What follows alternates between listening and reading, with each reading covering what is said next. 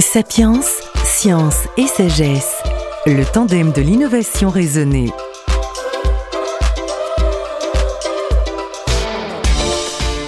De grandes migrations ont eu lieu à la préhistoire. On l'a vu dans les sapiens précédents. Ces deux migrations se sont déroulées pour la première au néolithique, il y a 6300 ans, la seconde à l'âge de bronze, il y a 4200 ans.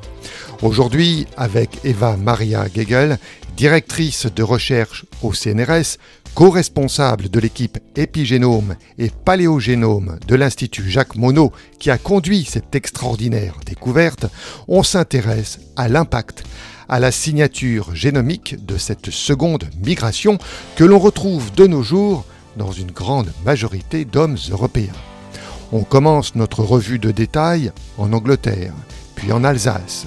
On suivra aussi la trace de ces Yamnaya venus des steppes pontiques, l'Ukraine aujourd'hui, et qui ont provoqué un vaste métissage.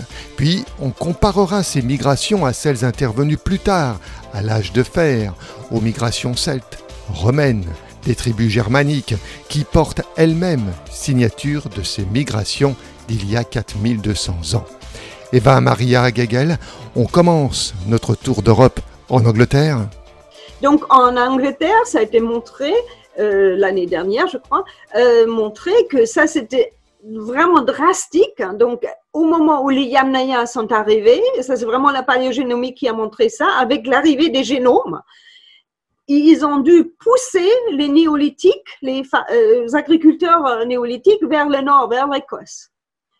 Vraiment pousser. Donc, euh, ils ne restaient pas dans le sud de l'Angleterre. Donc, ça, c'était la situation qui était connue en Europe. Il était aussi connu de la péninsule ibérique que là, c'était moins drastique, c'était plus différencié il y avait des, les génomes des Yamnaya sont arrivés, mais pas partout. Donc, il y avait des sites calcolithiques et du âge de bronze euh, où on trouvait les deux. On trouvait des individus qui avaient un héritage vraiment néolithique. On trouvait des individus qui avaient l'héritage des Yamnaya. On trouvait même des individus qui avaient un héritage génétique de l'Afrique ça montre aussi que l'âge de bronze, c'était déjà la globalisation. Il y avait énormément de migration, de commerce, de, d'échanges. Mais ça, c'était pas connu en France. Donc, nous, on a analysé depuis le Mésolithique jusqu'à l'âge de fer, les individus, donc 243 individus, et les génomes à faible couverture, comme on dit, c'est-à-dire pas tous les génomes totalement, mais sur des, des, euh, beaucoup de, séquences d'ADN, donc beaucoup d'informations génétiques tout autour du génome de 58 individus. Et ce qu'on a vu en France, c'est la même chose qui a été décrit en Allemagne, c'est passé aussi en France. Donc, les néolithiques sont arrivés dans le nord de la France à peu près, ça c'est en Alsace, 5500 avant Jésus-Christ, avant notre ère, donc euh, il y a 7000, 7000 ans, sont arrivés en Alsace.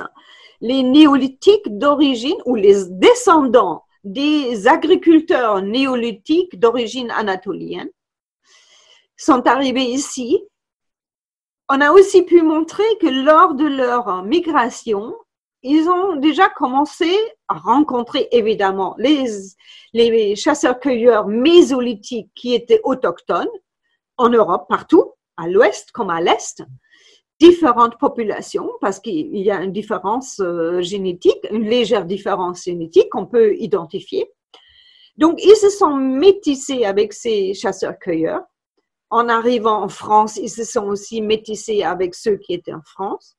Donc, c'est la signature des chasseurs-cueilleurs mésolithiques augmente au fur et à mesure que le néolithique avance en France. Donc, c'était, c'était tout à fait une rencontre. Les mésolithiques n'ont pas disparu comme ça, mais c'était plutôt une résorption, aussi bien génétique que culturelle, certainement, et qui a donné donc naissance à, au néolithique moyen et néolithique final, à la fin du néolithique, on a pu mettre en évidence le même phénomène qu'en Allemagne, l'arrivée massive du génome. Je parle de la descendance génétique des Yamnaya. Je dis pas que les Yamnaya eux-mêmes sont arrivés, bien que c'est relativement probable, mais ce qu'on voit, c'est l'arrivée de, leur signature génétique. On trouve plus aucun chromosome Y dans nos squelettes qui est néolithique. Maintenant, comme j'ai dit avant, on analyse les sépultures dans ces sites archéologiques, c'est-à-dire dans ces villages hein, néolithiques, du néolithique final et après de l'âge de bronze. Donc, c'est pas toute la population. Donc, je dis pas qu'il y avait plus les néolithiques français présents, mais on ne les trouve pas dans les sites archéologiques. Et après, cette signature de Yamnaya et la signature des néolithiques, donc ce métissage qui était mis en évidence, avec le métissage des mésolithiques, des chasseurs-cueilleurs mésolithiques qui étaient déjà là avant, ce sont toujours les trois piliers ou les trois composants majeurs qui constituent nos génomes aujourd'hui. Et au fur et à mesure que l'âge de bronze et l'âge de fer ont avancé, il n'y avait plus de gros remaniements génomiques avec un apport de l'extérieur. Évidemment, il y avait des migrations, ça on sait. Il y avait euh, les, les Celtes qui sont arrivés avec l'âge de fer. On sait que après il y avait les Romains qui sont arrivés. On sait qu'il y avait euh, après les migrations des Germaniques, des tribus germaniques. Tout ça, ça s'est fait aussi en France. On essaie, on essaie euh, par les évidences archéologiques, on le sait par les, même plus tard par les textes.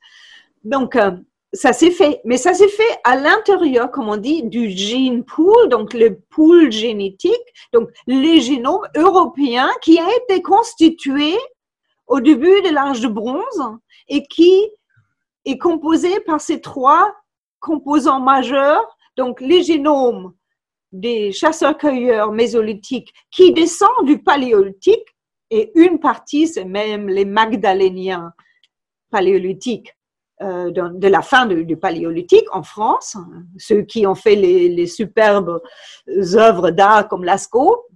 Euh, donc, ils sont toujours présents.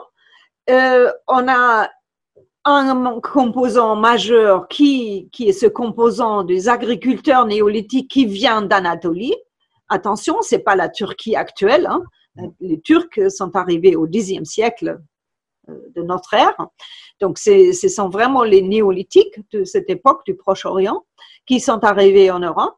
Et le troisième composant, ce sont ces pasteurs nomades des steppes, des steppes pontiques, donc Europe de l'Est, qui sont arrivés en France. Et donc, ces trois composants majeurs après, c'était remanié, recomposé, mais il n'y avait plus un apport majeur de l'extérieur après. Majeur, hein, je parle. Et l'extérieur. Évidemment, il y avait des migrations et après, au XXe siècle, évidemment, ça a commencé à, on voit un apport de l'extérieur euh, se produire. Donc, euh, c'est cette histoire qui a été mise en place déjà, ou qui a été déjà mise en ébullience, hein, je voulais dire, en, en Allemagne, euh, est aussi vrai pour la France et, moins vrai pour euh, la péninsule ibérique où c'est plus différencié, où il y a apparemment plus de poches, poches génomiques euh, qui sont restées de l'héritage du néolithique à l'arrivée des Yamnaya. Eh ben, merci beaucoup.